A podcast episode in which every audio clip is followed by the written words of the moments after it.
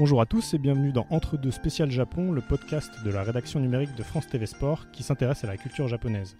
Alors que ce soit du manga en passant par le shamisen, le théâtre kabuki, la spiritualité, la vie en entreprise sans oublier la gastronomie ou le cinéma, ce podcast c'est avant tout une fenêtre ouverte sur l'archipel, ce à quelques mois du début des Jeux Olympiques de Tokyo. Alors aujourd'hui on a le plaisir d'accueillir une romancière de grand talent, traductrice française euh, notamment des romans d'Haruki Murakami, essayiste et autrice de plusieurs ouvrages parmi lesquels euh, Un automne à Kyoto, Japon, l'Empire de l'Harmonie ou plus récemment Le Petit Éloge des Brumes. Bah, cette, cette, personne n'est autre que Corinne Atlan. Bah, bienvenue Corinne. Merci, bonjour. La présentation est loin d'être finie puisque vous avez également été enseignante de français au Japon et vivez depuis de très nombreuses années à Kyoto. Autant dire que ce pays n'a plus de secret pour vous, ou presque. Oui, je n'irai pas jusque-là.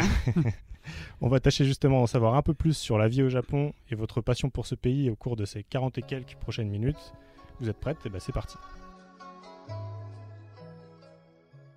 Alors déjà, la première question que j'aurais aimé vous poser, c'est bah, comment c'est arrivé en fait cet intérêt pour le Japon, puisque j'imagine que vous y êtes, votre premier voyage, si je ne me trompe pas, c'était dans les années 70.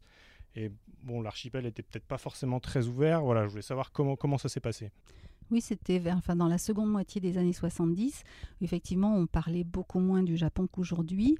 Euh, pour moi, c'était tout simplement les, antipodes. Je ne connaissais rien du Japon. C'est passé par le biais de la langue, parce que j'ai toujours euh, beaucoup aimé euh, apprendre des langues étrangères, euh, voilà, quelles qu'elles soient. Et le japonais me fascinait à, cause de l'écriture en idéogramme. Mais effectivement, j'aurais pu aussi bien me dire, je vais faire du chinois, parce que je, ne connaissais ni l'un ni, l'autre. Donc c'est une espèce de hasard euh, ou de, coïncidence. Euh, voilà. À, quel moment vous décidez de franchir le pas, de partir pour la première fois, euh, découvrir l'archipel comment, comment ça s'est passé?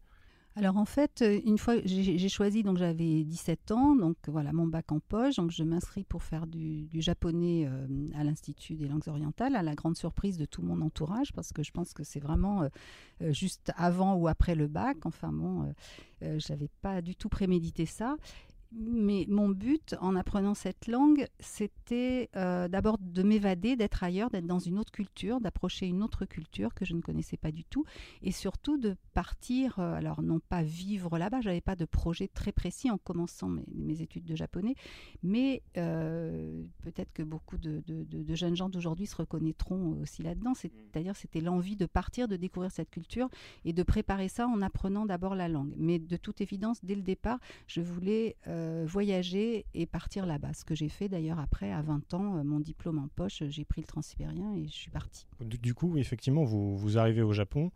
Euh, qui, vous expliquez que vous n'avez pas forcément un, projet bien défini. Comment celui-ci se construit en fait? Comment comment vous vous dites bah et si je passais finalement un, petit un petit moment un, petit moment au Japon et, si et si je si je restais là finalement? Oui, c'est venu par la suite. Euh, bon, c'est une assez longue histoire. Hein, je vais essayer de, résumer, mais c'était la découverte. On est d'abord pris par la découverte. D'ailleurs, en arrivant, puisque le transsibérien, ça se termine par deux jours de bateau, on arrive par le détroit de Tsugaru, donc euh, on longe les côtes. Euh, je me rappelle, c'est cette découverte, cette première vision des côtes du Japon, et on arrive à, Yokohama. et là, une image qui doit être qui est forcément très différente aujourd'hui, puisqu'à l'époque, le Japon était un pays beaucoup plus uniformisé. Et par exemple, euh, tous les Japonais avaient les cheveux noirs de jet, et personne ne se teignait les cheveux. Donc la descente de bateau, j'ai gardé cette image très forte, avec une foule de gens, tous euh, euh, voilà, avec les cheveux très noirs, assez courts pour les hommes, enfin assez uniformes, des, vêtements assez sombres. voilà. Et j'étais accueillie par des amis. Et le, but, dans un premier temps, c'était de, de découvrir le pays. Mais j'étais, j'avais préparé quand même euh, aussi un petit peu. Donc j'ai passé les six premiers mois dans une famille à qui je donnais en fait des cours de français. Après j'ai donné des, cours dans des, dans des instituts, enfin dans des institutions euh, euh, françaises là-bas. Mais au départ c'était dans une famille qui m'accueillait et ça me permettait à la fois de pratiquer la langue puisque j'avais appris pendant trois ans, mais surtout l'écriture, bon la culture. Apprendre la langue, ça s'accompagne aussi d'apprendre, d'étudier cette civilisation en fait. Donc voilà. Euh, donc il me restait à apprendre à, parler couramment, ce que je ne savais pas faire avant euh, d'aller au Japon. Et en, voilà, j'ai passé, euh, donc j'ai vécu avec cette famille, je me suis imprégnée des, des, des, us et coutumes japonais. Voilà, et c'est une expérience dont j'ai gardé un souvenir merveilleux, d'autant que c'était, ben, on, on, retrouve les Jeux Olympiques puisque c'était à côté de Nagano, qui à l'époque, bien avant évidemment les, les, les JO, voilà, c'était un très très jolie ville sur les, sur les contreforts là, des, montagnes. En en parlant, j'ai des images comme ça qui me reviennent et c'est vrai que c'était voilà avec cette euh, euh, comment dire aussi, ce, lointain, je crois que ce qui m'attirait, c'était le, lointain, presque avec un L majuscule ou l'ailleurs. Et c'est vrai que maintenant, c'est moins ça pour moi, puisque sans avoir euh, percé tous les secrets, comme vous le disiez, euh, c'est vrai que j'ai une connaissance, voilà, du, au cours des 40 euh, années qui se sont écoulées depuis, qui s'est approfondie. Et j'aimerais parfois retrouver ça, être dans, le, dans la peau de quelqu'un qui arrive pour la première fois et qui découvre ce pays extraordinaire. On ne le dit pas assez, qu'il y a aussi des paysages magnifiques, les montagnes, l'intérieur des terres sont magnifiques. Il n'y a pas que le Japon Japon euh, urbain et le Japon industrialisé. je, voulais rebondir sur le sur l'enseignement du français euh, du coup dans, cette famille.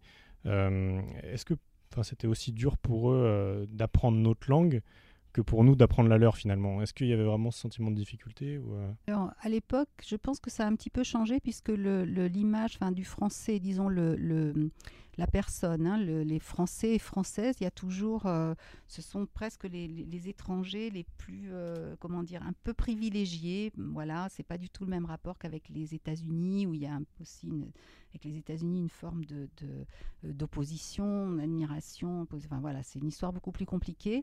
la France bénéficie d'un regard très très positif au, au Japon et encore plus à l'époque, disons que les, les, les, films français, le, cinéma français, la littérature française, la, culture française était extrêmement euh, euh, appréciée. Euh, et c'était un petit peu... bon, j'étais dans une famille de, d'un médecin voilà, qui, qui, avait pignon sur rue dans, dans, la région, dans la ville de Nagano aussi dans la région.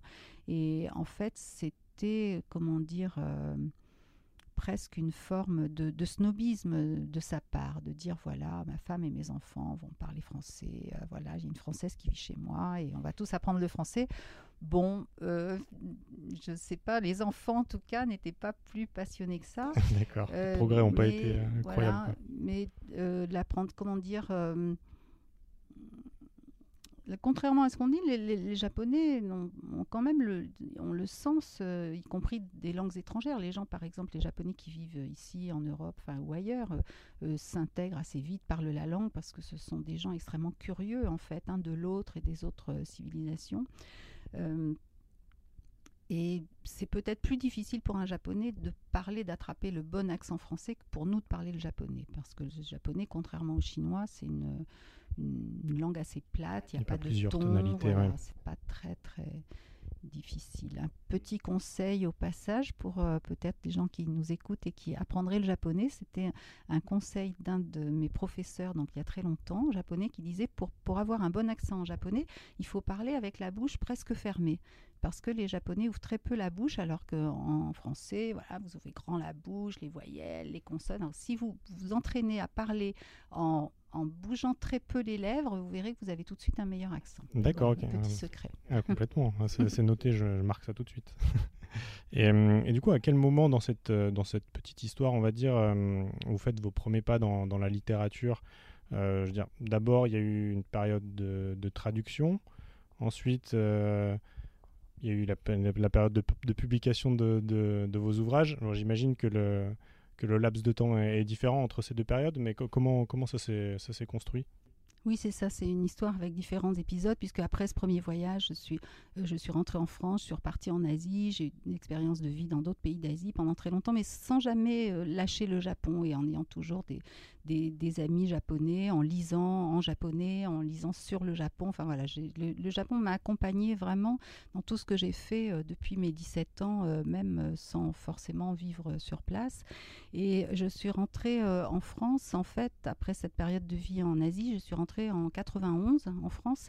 Et c'était le moment où la littérature japonaise était en plein boom, si je puis dire. On traduisait les éditions Philippe Piquet, qui depuis ont traduit énormément de littérature contemporaine enfin, se développer. Il y avait un, intérêt qui, émergeait pour cette littérature. en dehors des grands classiques, Kawabata, Tanizaki, etc., qui étaient déjà traduits de, longue date. Et donc, là encore, bah, moi j'ai j'ai l'impression que ma vie a été faite de hasards euh, qui m'ont mené finalement à l'endroit où je voulais être, puisque euh, plutôt des beaux hasards, c'est ce que j'allais dire. Voilà, je suis, j'ai rencontré cet éditeur. J'avais un petit projet parce que c'est vrai qu'il y avait quand même ce côté. Euh, j'ai toujours, voilà, j'aimais toujours cette langue, donc j'avais commencé à traduire un petit texte et que j'ai apporté. Et finalement, ce texte-là n'a pas été publié, mais il m'a dit bon, écoutez, j'ai sans doute quelque chose à vous proposer. Et après, je pense que c'est aujourd'hui encore, c'est comme ça. Une fois qu'on a traduit un livre, euh, c'est plus compliqué, c'est de signer le premier contrat. Et après, ça sert de carte de visite. Et effectivement, euh, et comme il y avait beaucoup, beaucoup de traductions à faire à l'époque, donc ça répond en même temps à votre la deuxième partie de la question, puisque euh, du coup, moi, ça répondait à mon, désir d'écrire, parce que j'ai toujours aimé écrire. J'avais pas d'autres projets dans la vie, en, finalement, à part écrire. Donc, être traductrice, ça me convenait très bien. mais simplement, pendant toute une partie de ma vie, ça a pris euh, toute la place. J'ai enchaîné les contrats et mon désir d'écriture personnelle est passé un peu à l'arrière-plan et il s'est euh, concrétisé à partir après les années 2000 très exactement à partir de 2003, où j'ai été euh, donc lauréate de la, Villa Kujoyama, cette résidence euh, d'artistes euh, à, Kyoto, pour écrire mon premier roman. Et ça m'a permis la, respiration. Ça m'a permis à la fois de vivre à Kyoto pendant six mois, parce que j'avais toujours traversé Kyoto. J'avais vécu surtout à, Tokyo et à bon, Nagano, comme je l'ai dit, mais aussi à Nagoya, enfin dans, dans, le, dans le nord du Japon, c'est dans le Hokkaido.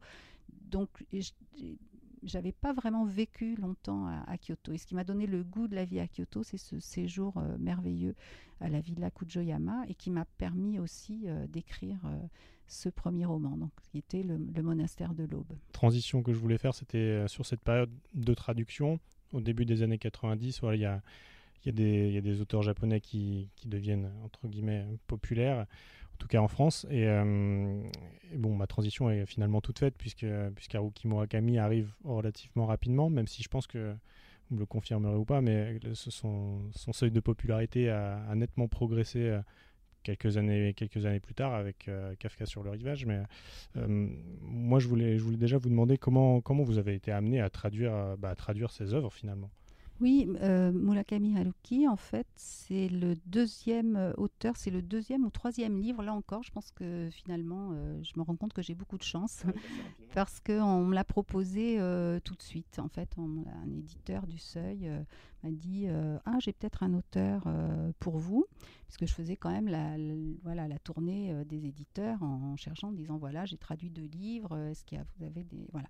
Et au seuil, donc euh, Vincent Bardet, à l'époque, qui s'occupait de la collection, me dit j'ai peut-être quelque chose pour vous, on prend rendez-vous, et quand je reviens le voir, il me propose de traduire donc un livre qui a été publié sous le titre La fin des temps, et à ma grande joie, puisque c'est un auteur que je connaissais, que je lisais en japonais et, que j'aimais beaucoup, donc j'aimais vraiment le, ton, la voix, parce qu'il était parmi les, la jeunesse japonaise, enfin mes amis japonais autour de moi m'en avaient parlé, m'avaient offert même des livres de lui que j'avais lus en me disant c'est, c'est, étrange cette écriture, on dirait à la fois euh, c'est du japonais, mais il y a un petit ton euh, euh, un petit peu à l'américaine, c'est pas écrit comme les romans japonais dont on a l'habitude. et vous, vous, pouviez imaginer à ce moment-là un tel, succès, parce que juste quand même pour précision, je pense que c'est l'auteur japonais le plus connu en France, et, clairement chacun de ses ouvrages à travers le monde s'écoule à des millions d'exemplaires. Oui, c'est le plus connu, le plus lu maintenant en France et dans le monde entier. Alors ça c'était en 91 que j'ai traduit La fin des temps. Et la situation, effectivement, c'est intéressant parce que ça n'a plus rien à voir. C'est-à-dire que, alors, il y avait une volonté de la part des éditions euh, du Seuil, qui était donc le premier éditeur. maintenant, tous les ouvrages vont être chez, chez Belfond. Il va être réédité, bien sûr, aux éditions Belfond. Mais le premier éditeur, le Seuil, avait pour principe de suivre un auteur. Et euh, s'ils n'avaient pas fait ça, parce qu'ils auraient pu aussi se dire, ah ben non, ça marche pas, alors on arrête. Euh, parce que ça marchait pas, effectivement. C'est un auteur qui se vendait pas. Alors, il, avait un petit club de, fans, il y avait quelques fans quand même, il y avait des gens, bien sûr, qui étaient sensibles euh, à cette écriture, à cet univers, mais très peu. À l'époque, euh, la littérature japonaise avait une image euh, euh, assez élitiste. Donc, c'était les gens qui s'intéressaient à cette littérature lisaient Kawabata, Mishima, Tanizaki, des classiques, des ouvrages classiques. Donc, c'était des gens soit qui avaient déjà été au Japon, ce qui était quand même fort rare à l'époque, et un côté des gens aussi très littéraires, donc qui, appréciaient les, spécificités de cette écriture, un peu compliqué si on ne connaît pas euh, du tout finalement la culture. Et puis il faut remettre les choses dans leur, le contexte. C'était bien avant l'époque des mangas, etc. Enfin voilà, peut-être que les, enfants devaient déjà regarder, euh, parce que je pense que ma fille regardait des, dessins animés japonais euh, à la télé comme tout le monde, mais on n'avait pas encore conscience, c'était juste des, dessins animés. Si on ne disait pas c'est des animés, c'est japonais, puis tout n'était pas bon, il faut bien le dire aussi. Oui, oui effectivement, ça, arrivait un peu plus tard. Voilà, donc on regardait ça, les enfants enfants regarder ça, mais sans, euh, sans y prêter une attention euh, vraiment particulière. Euh, et donc, donc donc il y avait d'une part les gens qui avaient l'habitude de la littérature japonaise, qui disaient non, non, Murakami, c'est pas bon, c'est pas un auteur, voilà, il écrit, c'est comme si c'était écrit en anglais, voilà, son écriture est trop simple, ça ne correspondait pas aux critères qu'on attendait de la littérature japonaise.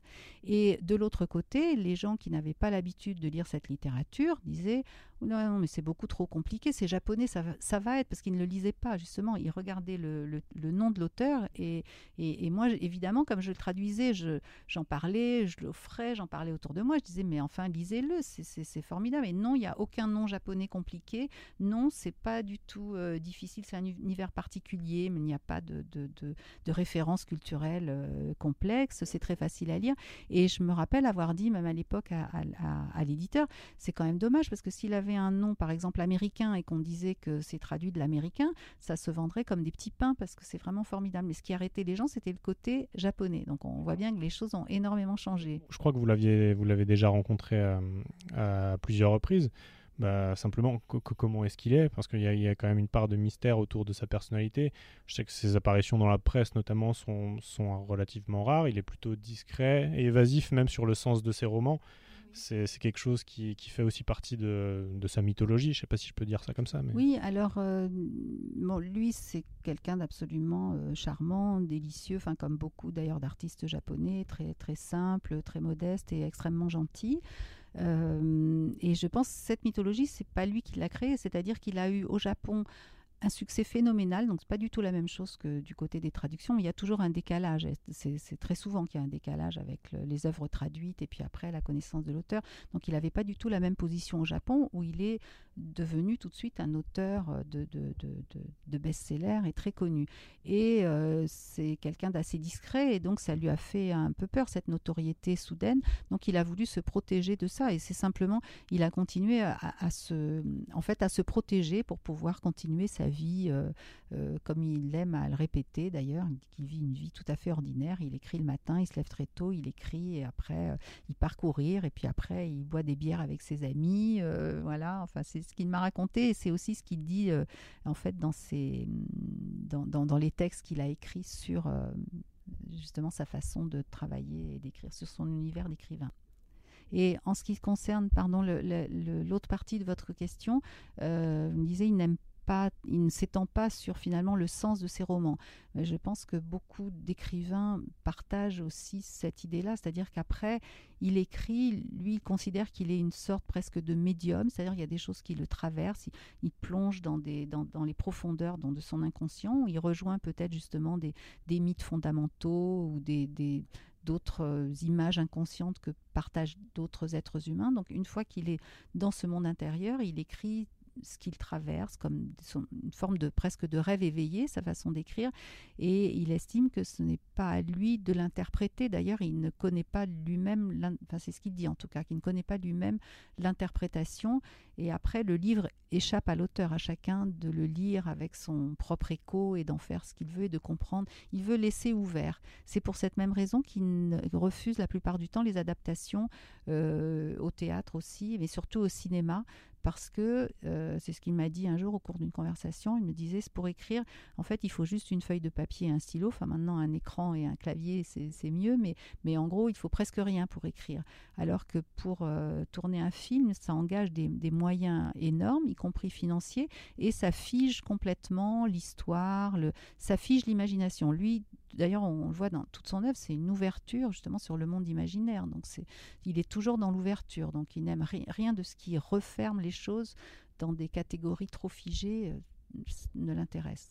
Et sur, euh, sur l'aspect euh, vraiment pour comprendre euh, sa place dans la littérature japonaise euh, contemporaine notamment. Euh, bah, j'imagine qu'il a une influence forte, notamment sur la nouvelle génération d'auteurs. Il y a effectivement des auteurs qui se réclament de son influence ou qui disent qu'ils ont été influencés par lui. C'est le cas par exemple de, Yoko Ogawa, hein, cette femme auteure qui est publiée chez Actes Sud depuis longtemps déjà, très régulièrement. Et son univers a quelques petites choses en commun avec avec euh, Murakami. Et pour d'autres, euh, euh, j'ai traduit un auteur qui est publié chez Piquet qui s'appelle Kotaro Isaka, Isaka, qui a un univers que moi j'ai trouvé très proche en fait de celui de Murakami, des espèces de puzzles comme ça très mystérieux, mais qui finissent par se, rejoindre. Et puis c'est beaucoup plus politique que Murakami parce que lui traite vraiment des problèmes de société japonais. Mais l'écriture, enfin moi j'ai aimé cet auteur, ça me faisait vraiment penser à l'univers de Murakami et je l'ai rencontré au Japon et quand je lui ai posé la question, il m'a dit ah oui c'est étonnant, oui on, me le dit, on me le dit souvent, mais alors moi pas du tout. Euh, d'ailleurs, euh, je crois que je le lisais même pas quand j'étais plus jeune. Enfin, il a une quarantaine d'années maintenant. Donc lui, mais là où c'est, il y a quand même une influence réelle de Murakami. Voilà, je pense que c'est plus global, c'est-à-dire que Murakami, son arrivée dans le paysage littéraire japonais, donc à la fin des années 70, fin début des années 80, euh, il a été le premier à écrire d'une manière, euh, de la, façon dont, les Japonais euh, parlaient, ou dont la jeunesse parlait ou se comportait, à dire les choses d'une manière très directe. Or, jusque-là, il y avait au Japon euh, ce qu'on appelait la littérature pure. Donc le représentant le plus célèbre est évidemment euh, Kawabata Yasunari, euh, prix Nobel de littérature en 68. Il y avait ce qu'on appelle la littérature pure, c'était écrire en faisant référence uniquement à au classicisme japonais. Et c'était aussi par réaction, parce que tout ça, c'est né quand même, on parle de la littérature de l'après-guerre.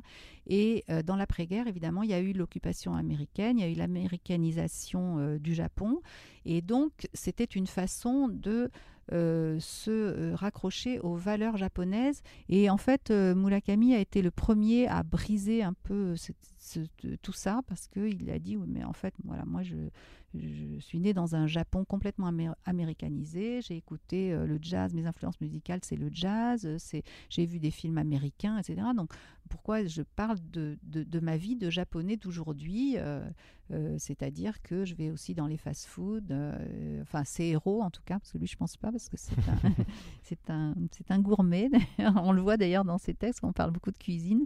Bon, mais en tout cas, il a dit pourquoi ne pas décrire la vie japonaise euh, telle qu'elle est? Et il a été le, et s'exprimer aussi de la façon dont les gens s'expriment.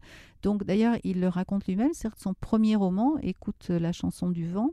Euh, qui a été traduit maintenant, je crois, il n'y a, pas très longtemps, mais bon, c'était vraiment son premier roman, celui qui l'a fait connaître. Euh, il explique toujours qu'il avait commencé par l'écrire en anglais parce qu'il voulait trouver une autre façon d'écrire. Il voulait se détacher de ce classicisme un peu obligatoire, euh, cette façon classique d'écrire qui n'était pas adaptée au monde américanisé dans lequel vivaient les, Japonais. Et donc, il a écrit son. Il avait aussi une certaine fascination pour l'Amérique travers le jazz et la musique. Et il l'a écrit en anglais. Et après, il s'est auto-traduit. C'est ce qu'il raconte. Alors, il y a des choses qui, après, passent un peu inaperçues une fois qu'il est traduit. Euh, moi, quand je le traduis, j'essaie de trouver, de trouver un... Je lis, par exemple, beaucoup euh, des auteurs comme Philippe Gian, parce que je trouve Philippe Gian aussi, c'est un écrivain français, mais qui a ton un petit peu à l'américaine. Donc il faut donner comme ça une espèce de petit ton, euh, euh, parce que c'est ce qu'on ressent quand on le lit en japonais. C'est il écrit en japonais, c'est un auteur japonais, mais il y a un ton comme ça très contemporain et un petit peu euh, façon américaine.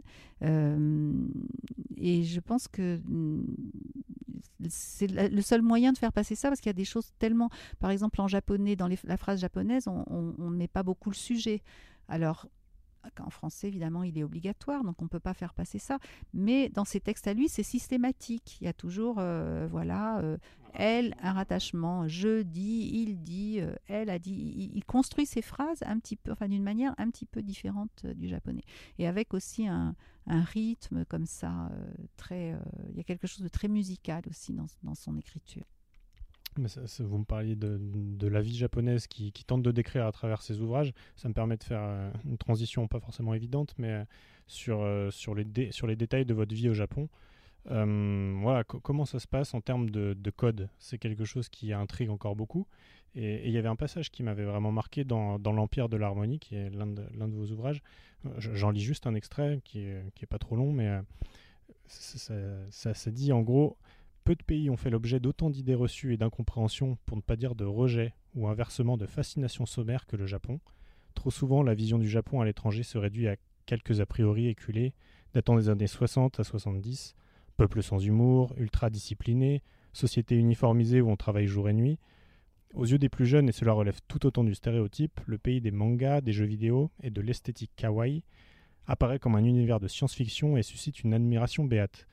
Alors pourquoi le Japon continue-t-il à faire l'objet de tels clichés simplificateurs alors que l'offre abondante de traductions, films, expositions, ouvrages de toutes sortes devrait permettre de l'approcher dans sa vérité et sa complexité? Sans doute parce qu'il est plus facile de céder à une vision exotique que de, transformer notre optique, car le Japon répond à une logique qui nous échappe. En dépit d'une occidentalisation de façade, la grille occidentale de lecture du monde ne s'y applique pas. Et voilà, moi ma question c'était, vous, vous pensez toujours que cette, euh, que cette vision est elle est, elle est encore faussée aujourd'hui euh, sur notre regard euh, sur le Japon et ses codes? Alors, ça s'ouvre bien sûr de plus en plus. D'abord, il y a de plus en plus de voyages au Japon. Il y a la, culture japonaise est de plus en plus connue. Beaucoup de gens aussi qui s'essayent à apprendre le japonais. Donc, les choses ont effectivement beaucoup changé. Euh, c'est vrai que j'ai vécu toute la période, hein, depuis les, années 70. Hein, je disais, ben, j'apprends le japonais à bon, mais pourquoi Mais à quoi ça sert Puis les japonais sont comme ceci, comme cela, etc. Tous ces, clichés dont je parle, qui étaient vraiment très, très réels. Et maintenant, de moins en moins, donc j'ai bien vu l'évolution, enfin, même, c'est même le contraire, il y a une forme de fascination et parfois, alors j'en suis très heureuse, comme tous les, comme tous les japonisants. Enfin voilà, on est content de partager notre passion pour ce pays et puis de, de qui prenne enfin sa place parce que très, pendant très longtemps, c'était euh, euh, par exemple des gens qui aimaient, ah oui, on voyage oui, en Asie, mais le Japon, ah, le Japon, personne n'avait envie d'aller Qu'est-ce qui fait que justement, pourquoi. oui, pourquoi, pourquoi les gens, euh, peut-être le, fait que c'est loin, que c'est complètement différent, il y avait aussi ces images qui étaient fortes, j'imagine. Oui, c'est ça, et puis je pense que là aussi, c'est... Alors la langue, euh, euh, là aussi, c'est ces clichés qui datent peut-être d'ailleurs, euh, je pense que ça remonte très loin, hein. ça date même de l'époque de la guerre, de la propagande, même la propagande anti-japonaise des Américains, qui finalement c'est l'image, la première image, les premières images qu'on a eues du Japon, euh, elle est passée par les États-Unis, qui étaient euh, quand même les alliés, etc. Et j'ai remarqué, bon, à propos du Japon, mais je pense que ce n'est pas le seul pays, c'est-à-dire tous ces clichés qui sont hérités de périodes de, de, conflits sont extrêmement longs, en fait, à, déconstruire. Et c'est très difficile et très compliqué de, retrouver une image. Euh, plus, euh, plus objective, on va dire aussi, euh, du, pays. Et après, il y a eu aussi peut-être une forme presque de jalousie de la part des, pays occidentaux, hein, cette, cette, montée, cette expansion économique absolument extraordinaire du Japon dans les années 60, 70, où effectivement tout le monde avait l'impression que c'était des robots et puis qu'on ne pouvait pas les, approcher. Et alors, bon, c'est triste à dire, mais aussi les, les, les, les catastrophes qu'a connues le Japon, peut-être les a rendu ce pays euh, euh, plus proche. Les gens ont, vu aussi des images qui ont été tournées. Alors là, je fais un petit peu un saut dans le temps parce que ça a été euh, progressif. Il y a eu aussi évidemment l'arrivée de la culture des mangas, tout ce qu'on appelle au Japon la, subculture, c'est-à-dire les, mangas, les animés, etc., qui a fait connaître aussi la, culture populaire de ce pays, la culture japonaise. mais au moment de, la catastrophe du, tsunami et des images, les, gens étaient très étonnés parce qu'ils ont, enfin les, gens là, je parle du, public, enfin notamment des Français. On a vu à la télévision des images, par exemple, des, des gens du Tohoku, euh, des, des, paysannes encore avec leur foulard, etc. Euh, parce que c'était un autre Japon, donc la plupart des gens ne connaissaient pas et n'avaient même aucune idée que ce Japon-là existait. Alors malheureusement, on a connu son existence à travers une, une, catastrophe. Mais vous m'aviez fait la transition quelques secondes avant sur un à Kyoto. Du coup, euh, je, saisis la balle au bon. Mais, euh, mais voilà, évidemment, il y, a cette ville dont, j'aurais évidemment voulu parler avec vous, parce que c'est une ville qui vous est très chère. Voilà, Kyoto. Euh, et forcément, bah, quand on pense un peu à, l'ancienne capitale impériale, il y a un morceau d'un certain duo de la French Touch qui revient en tête.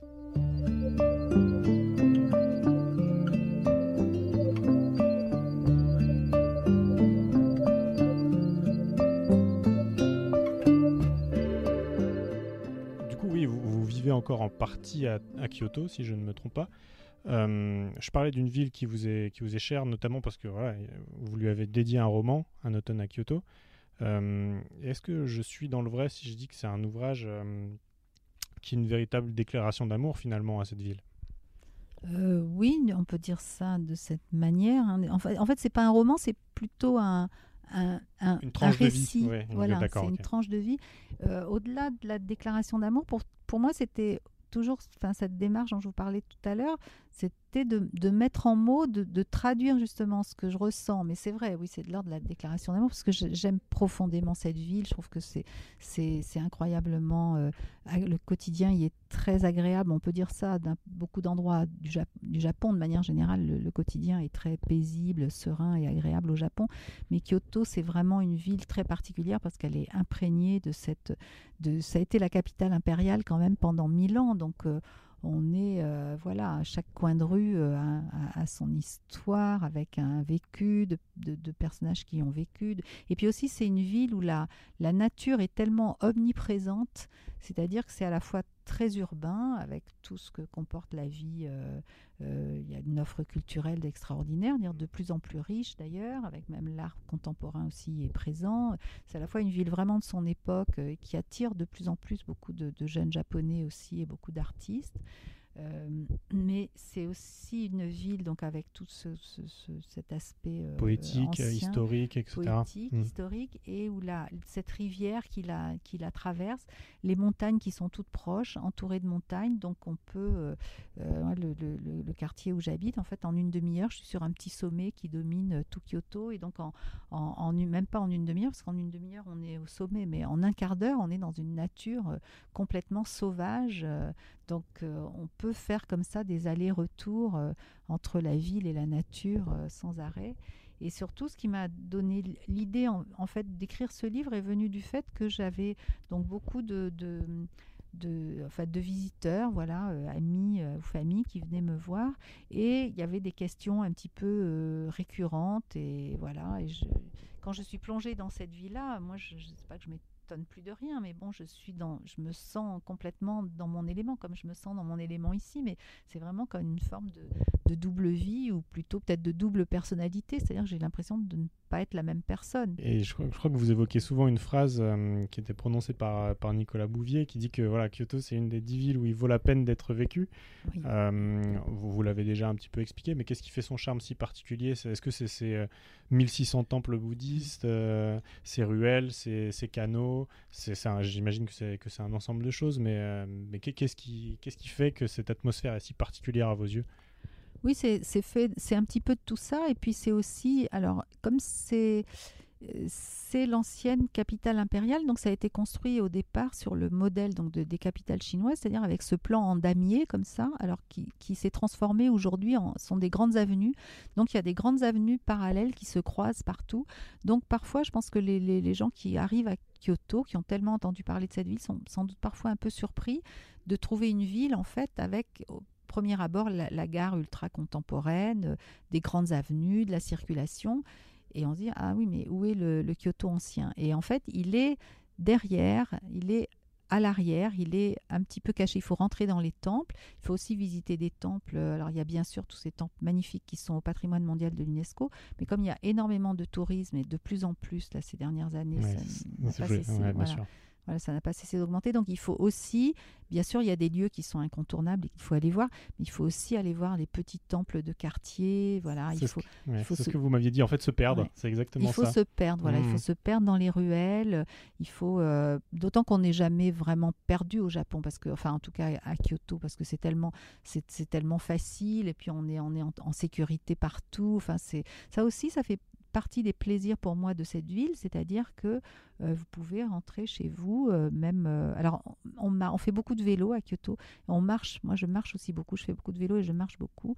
Et on peut rentrer, je sais pas, après une soirée à 2 heures du matin chez soi dans des rues désertes, des petites rues, ou même des, petites ruelles, ou des rues complètement désertes, ou dans n'importe quelle autre ville au monde. On se dirait quand même, bon, est-ce bien prudent Voilà. Et, ça, me fait penser à, quelque chose que vous, m'expliquiez avant, mais sur le côté que enfin, le Japon, de manière générale, c'est un pays qui est toujours un peu en mouvement.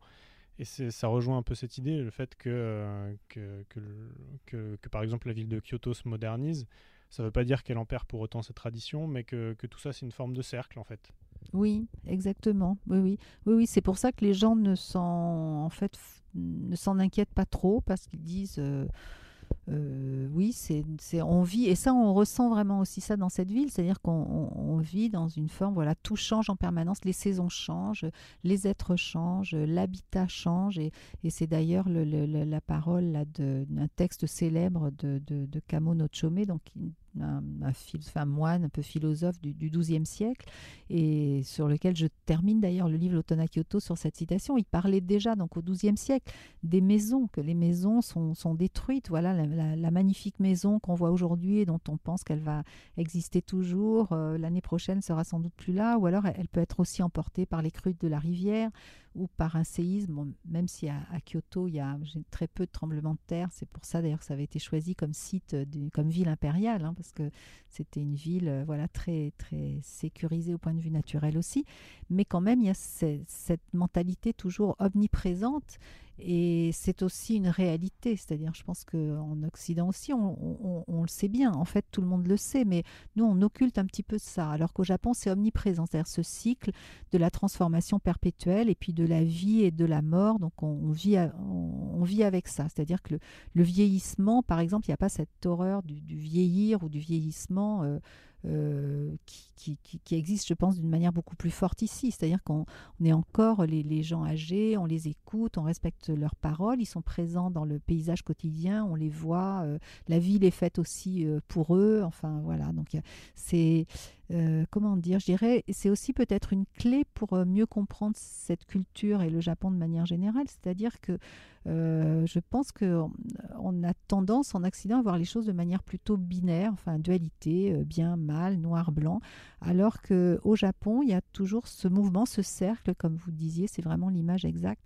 C'est euh, l'image, c'est le yin et le yang, mmh. c'est-à-dire que dans le yin et le yang, il y a, il y a un point, c'est-à-dire dans le bien, il y a aussi un peu de mal, dans le mal, il y a aussi un peu de bien, dans le noir, il y a du blanc, dans le blanc, il y a du noir, c'est-à-dire tout, tout, se mêle, voilà. Effectivement. Voilà, mmh. tout, tout, se mêle, mais justement, c'est pas un contraste, qui est, c'est pas une opposition. Je voulais terminer cette discussion en parlant des prochains Jeux Olympiques à Tokyo. Euh, en, me posant la question, euh, qu'est-ce que ça va représenter finalement pour les Japonais d'accueillir ces Jeux? Donc c'est les premiers depuis, depuis fort longtemps, je crois que c'était 64. Vous, vous qui, êtes souvent entre, entre Paris et, Tokyo et Kyoto, euh, est-ce que vous sentez, je ne sais pas, une effervescence, quelque chose, euh, ou au contraire peut-être de l'inquiétude Je ne sais pas, est-ce que les, gens, les Japonais ont le sentiment que, que l'organisation de ces Jeux Olympiques, bah, ça, ça, éclipse pardon, beaucoup, de, beaucoup de problèmes non résolus euh, je peux en citer quelques-uns, mais ça peut être déjà euh, Fukushima, évidemment, euh, les inégalités sociales qui existent, les tensions aussi avec la Chine, plus diplomatiques celle-là. Je ne sais pas, est-ce qu'il y, y, a vraiment un attrait complet pour ces jeux sur, sur l'aspect organisationnel, le fait de les avoir, mais en même temps, ça éclipse effectivement peut-être beaucoup de, beaucoup de choses qui font le quotidien des Japonais? Alors, je, pense que c'est très partagé parce que euh, il y a bien sûr l'aspect des jeux où c'est aussi une façon, euh, voilà, hein, une, distraction, presque une, voilà, puis une manière aussi de de, de, de, se réunir et puis aussi d'avoir le monde entier qui a les yeux tournés vers Tokyo, vers le Japon. Les Japonais sont très sensibles, je pense, à leur, euh, leur image aussi dans le dans le monde et à, à faire partie. Je pense qu'ils souffrent un peu parfois de cette de cette forme d'isolement d'une certaine manière, mais qui n'est pas vraiment voulu parce qu'au cours de l'histoire, c'est quand même un, peuple qui a beaucoup voilà, échangé avec l'étranger, etc. Donc ça, c'est un aspect, je pense, très positif. Euh, et puis, ben, bien évidemment, il y a des gens aussi qui se, qui se posent des questions, parce que d'abord, ce sont les Jeux de Tokyo, donc ce ne sont pas les Jeux de tout le Japon. Et il y a quand même cette, euh, souvent cet presque antagonisme entre Tokyo qui absorbe toutes les énergies, toute, l'économie, enfin tout. Euh, voilà, Fukushima, le drame du Tohoku, c'était ça aussi. Hein, c'est une région un peu délaissée. Et l'énergie, toutes ces, centrales nucléaires, leur but était de fournir en énergie de la du, grand serpent euh, de mer qui s'étend aussi après Tokyo le long de, la côte. Euh, donc effectivement, il y, a cet aspect-là. Et puis euh, le fait que toutes les, les, comment dire, les, même entreprises, quelque chose de très prosaïque, mais toutes les entreprises de, de construction, tout est mobilisé pour les constructions euh, des infrastructures qui concernent les JO, alors que dans le Tohoku, dans la région euh, touchée par le séisme, il y a encore beaucoup de choses à reconstruire et, beaucoup à faire. Et puis aussi, il ne faut pas oublier que les, enfin, ce qu'on appelle les JO 2020, mais pour, pour le Japon, ce sont les JO de de l'an 2 de l'ère euh, Reiwa, puisqu'on a une nouvelle ère qui vient de commencer. Donc je pense qu'effectivement, c'est, un événement euh, majeur, que ça soit dans un bon ou dans un mauvais sens, selon les, les, les, les, avis de chacun. Puis il y a des, des, aspects très contrastés, mais il n'en reste pas moins que ce sont les, c'est un événement majeur pour le début de cette nouvelle ère euh, qui s'annonce. Eh ben, tout simplement, merci pour tout, Corinne Atlan. Merci, merci à vous. Merci d'avoir apporté un peu vos lumières sur un pays qu'on semble connaître de plus en plus, mais euh, qui nous déroute finalement toujours autant. Euh, moi, je vous dis à la semaine prochaine pour un nouvel épisode d'Entre deux spécial Japon. D'ici là, portez-vous bien. Sayonara.